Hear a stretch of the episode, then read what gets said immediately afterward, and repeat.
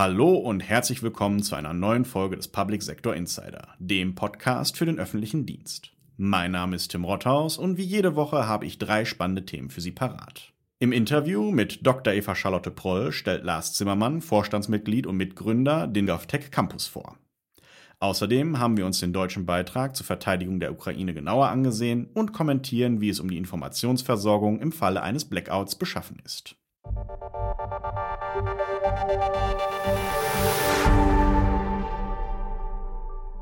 Der GovTech Campus hat in kürzester Zeit einige wichtige Meilensteine erreicht.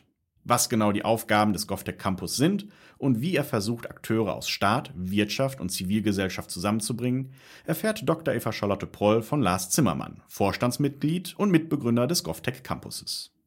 Hallo Lars, Lars Zimmermann und herzlich willkommen ja, nicht herzlich willkommen. Ich muss ja sagen, danke für die Einladung Sehr gerne. hier an den GovTech Campus. Sehr gerne. Wir wollen jetzt ein bisschen, bisschen sprechen über den GovTech Campus. Ähm, wie würdest du selber so eine erste Bilanz ziehen? Also Zwischenbilanz kann es ja noch nicht sein, weil wir, wie gesagt, noch sehr jung sind. Aber das, was wir machen wollten, ist eigentlich, äh, haben wir erreicht. Wir haben gesagt, wir wollen drei Dinge in den ersten neun Monaten erreichen. Nach der Gründung das erste ist natürlich ein Ökosystem aufbauen aus ersten Tech-Partnern, Partnern, Unternehmen, aber auch Experten, äh, großen, vielen Verwaltungsorganisationen, um dieses Ökosystem aufzubauen. Also vom IT-Dienstleister über größere, kleinere Startups, Forschungsinstitutionen. Das gelungen, können wir vielleicht gleich noch drüber reden, wie viel wir da haben. Das zweite ist, dass wir äh, neben der Bundesregierung und unseren beiden Gründungsländern, Hamburg und Hessen, weitere Bundesländer als ordentliche Mitglieder des Campus gewinnen konnten. Auch das ist gelungen. Baden-Württemberg ist dazugekommen. Äh, Sachsen-Anhalt ist gerade dabei. Mecklenburg-Vorpommern. Mit anderen Ländern sprechen wir auch insgesamt, dass wir am Jahresende vielleicht sogar zehn Bundesländer mit an Bord haben können. Und das Dritte ist eben, dass wir die ersten Projekte vor allem des Bundes auf den Campus setzen konnten. Und äh, alle drei Dinge sind gelungen, aber da kann ich ja gleich noch mehr drüber sagen. Mhm.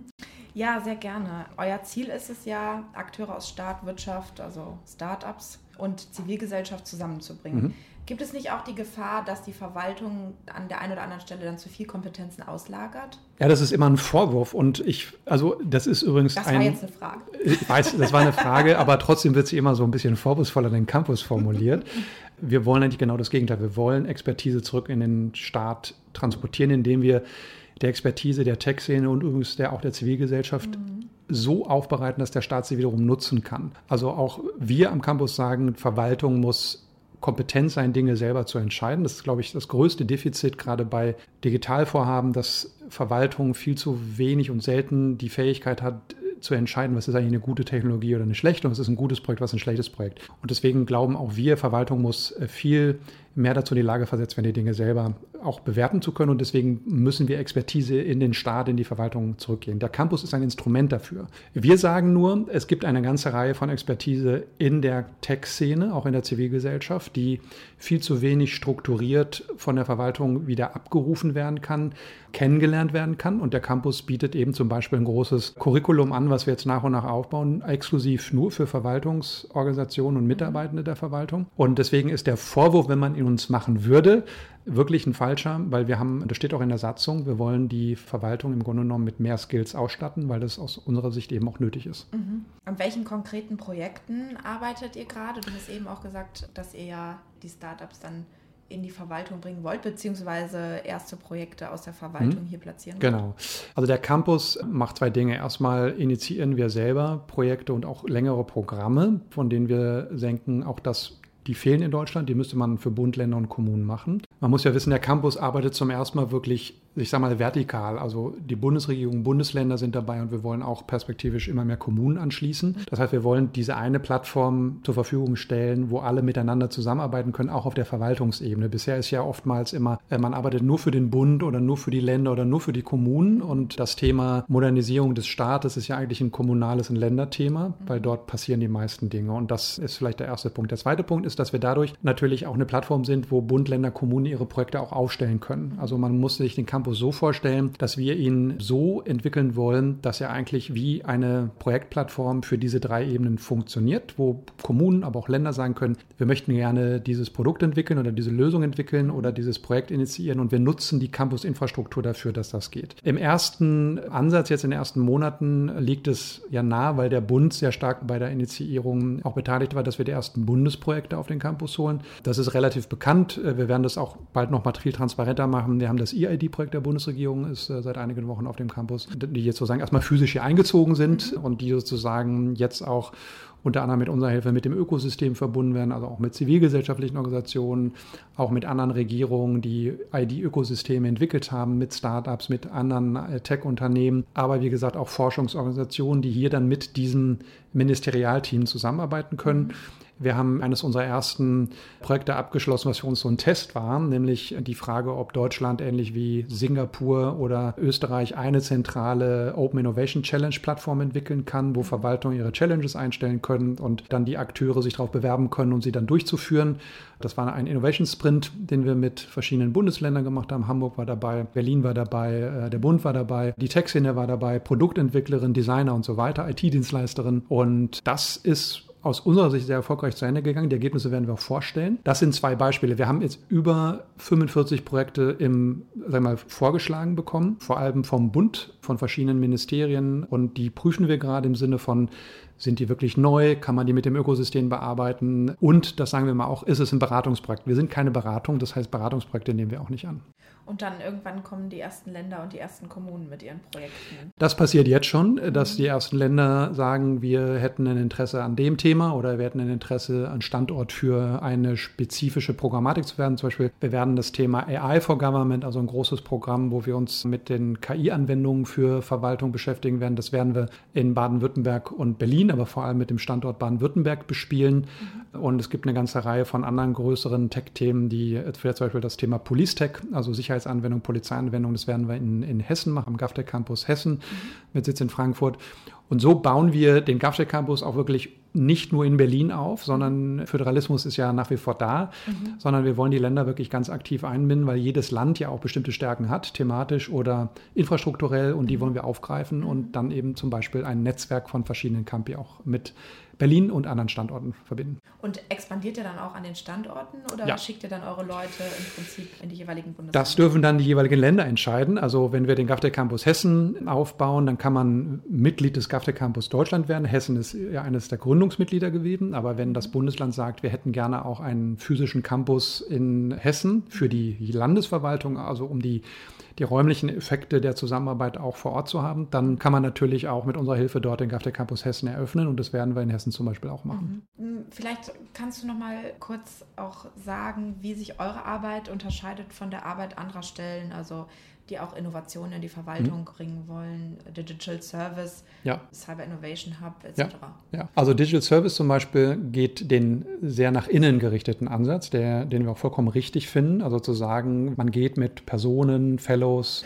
in die Verwaltung hinein und unterstützt sozusagen von innen die Verwaltung bei verschiedenen Projekten. Wir gehen ausschließlich nach außen. Wir sagen, es gibt ein bestehendes Technologie-Ökosystem, zu dem übrigens nicht nur Startups gehören, sondern eben zivilgesellschaftliche Organisationen, auch große Technologieunternehmen, die ihre Expertise haben. Die werden auch da sein, die waren da, sind da und die werden auch in Zukunft da sein. Und da sagen wir, wir gehen in dieses Ökosystem und machen diese Lösung, Technologien, die Expertise dieses Ökosystems für die Verwaltung nutzbar. Das heißt, die einen gucken sehr stark nach innen oder arbeiten aus innen heraus. Wir gehen sehr stark von außen nach innen. Also das ist der große Unterschied. Und in einem Projekt ist zum Beispiel der Digitalservice auch mit eingebunden. Äh, das heißt, wir arbeiten da aus meiner Sicht zumindest in den Projekten gerade oder im ersten Projekt sehr, sehr gut und kooperativ auch zusammen, soll auch so sein. Der äh, Cyber Innovation Hub ist zuständig für ein Ministerium, also sehr, sehr stark auf das äh, Bundesverteidigungsministerium ausgerichtet, was ich auch sehr richtig finde, weil das BMVG hat ja eine, nochmal eine sehr andere DNA als andere Bundesministerien. Und auch da haben wir sehr gute Kontakte und tauschen uns regelmäßig aus. Aber es ist ähm, wenn überhaupt, eine sehr kooperative Zusammenarbeit. Und ähm, wenn wir Dinge tun mit Startups, dann kann das BMVG, der Cyber Innovation Hub, sich genauso gut daran beteiligen, wie das andersrum auch der Fall wäre. Plus, und das ist, glaube ich, auch nochmal eine Unterscheidung, wir gehen wirklich Bund, Länder und Kommunen. Also wir gehen, wir versuchen, alle drei Ebenen zusammenzuziehen. Der Cyber Innovation Hub arbeitet nur auf der Bundesebene für ein Haus. Der Digital Service äh, arbeitet bisher auch nur auf Bundesebene. Das heißt, wir gehen auch nochmal in die Vertikale. Mhm. Dankeschön für das Gespräch. Danke. Die Ukraine sagt Danke. Mit einem Video im Stile einer Edeka-Werbung bedankt sich das Land für die deutschen Waffenlieferungen und somit für dessen Beitrag zur Verteidigung gegen die russischen Aggressoren. In der heutigen Recherche hat Dorothee Frank genauer auf die deutschen Waffenlieferungen an die Ukraine und die Gründe, warum nur bestimmtes Material geliefert wird, geblickt. Sprecher ist Paul Schubert. Super süß, super sexy, super easy, super geil untermalt von Bildern des Flakpanzers Gepard und des Luftverteidigungssystems Iris TSL, beginnt mit dieser Sequenz nicht etwa das Werbevideo der Supermarktkette Edeka, sondern das Video, mit dem sich das ukrainische Verteidigungsministerium für die deutschen Waffenlieferungen bedankt. Ein besonderes Augenmerk legt das Video und damit das ukrainische Verteidigungsministerium allerdings neben den Sequenzen mit erfolgreichen Einsätzen der bereits gelieferten Systeme auch auf das Zeigen der Fähigkeiten des deutschen Kampfpanzers Leopard. Dabei betonten deutsche Politiker mehrfach, dass keine Leoparden an die Ukraine gehen sollen. Zur Begründung wurde etwa der geringe Bestand entsprechender Kampfpanzer in der Bundeswehr und in Deutschland genannt. Dabei werden durchaus Leoparden exportiert, allerdings nicht in die Ukraine. So erhält Tschechien 14 Kampfpanzer Leopard 2A4 sowie einen Bergepanzer Büffel. Das erste Fahrzeug soll noch im Dezember 2022 in Tschechien eintreffen, die Auslieferung insgesamt bis Ende 2023 abgeschlossen sein. Als zweiten Grund für das Nichtliefern von Leopard-Kampfpanzern wird öfter angegeben, dass moderne Technik nicht in russische Hände fallen und deshalb nicht geliefert werden dürfe. Andererseits gibt es kaum modernere Technik als jene, die noch nicht einmal in der Bundeswehr vorhanden ist, wie beispielsweise Iris TSL. Die Panzerhaubitze 2000 kann sich ebenfalls an Modernität mit dem Leopard 2 messen. Folgt man dem dritten Grund, dass nur Verteidigungswaffen geliefert werden, verliert die Panzerhaubitze 2000 ebenfalls jede Berechtigung, mit der sie bereits an die Ukraine ging. Gleichzeitig ist allerdings zu erkennen, dass die demokratischen Staaten zwar sehr viel an die Ukraine liefern, nur keine Kampfpanzer westlicher Bauart.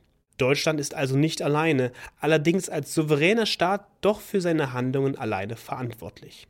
Und dann wird es doch schwer für die deutsche Politik, einerseits gegen die Schweiz und ihre Exportvorschriften zu wettern, wegen denen aktuell keine weitere Gepard-Munition an die Ukraine geht, und andererseits die angefragten deutschen Kampfpanzer nicht zu liefern.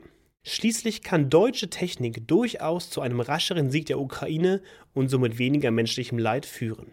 So ist auch das Video in die Richtung zu verstehen, dass die bereits gelieferte Technologie absolut super geil ist, in Deutschland allerdings noch ein paar mehr sinnvolle und lieferbare Waffensysteme im Keller stehen. Am Ende des Videos weht dann auch hoffnungsvoll eine Deutschlandfahne mit dem Schriftzug Dankeschön Deutschland zu folgendem Sound. Es ist super geil, super geil, richtig super geil.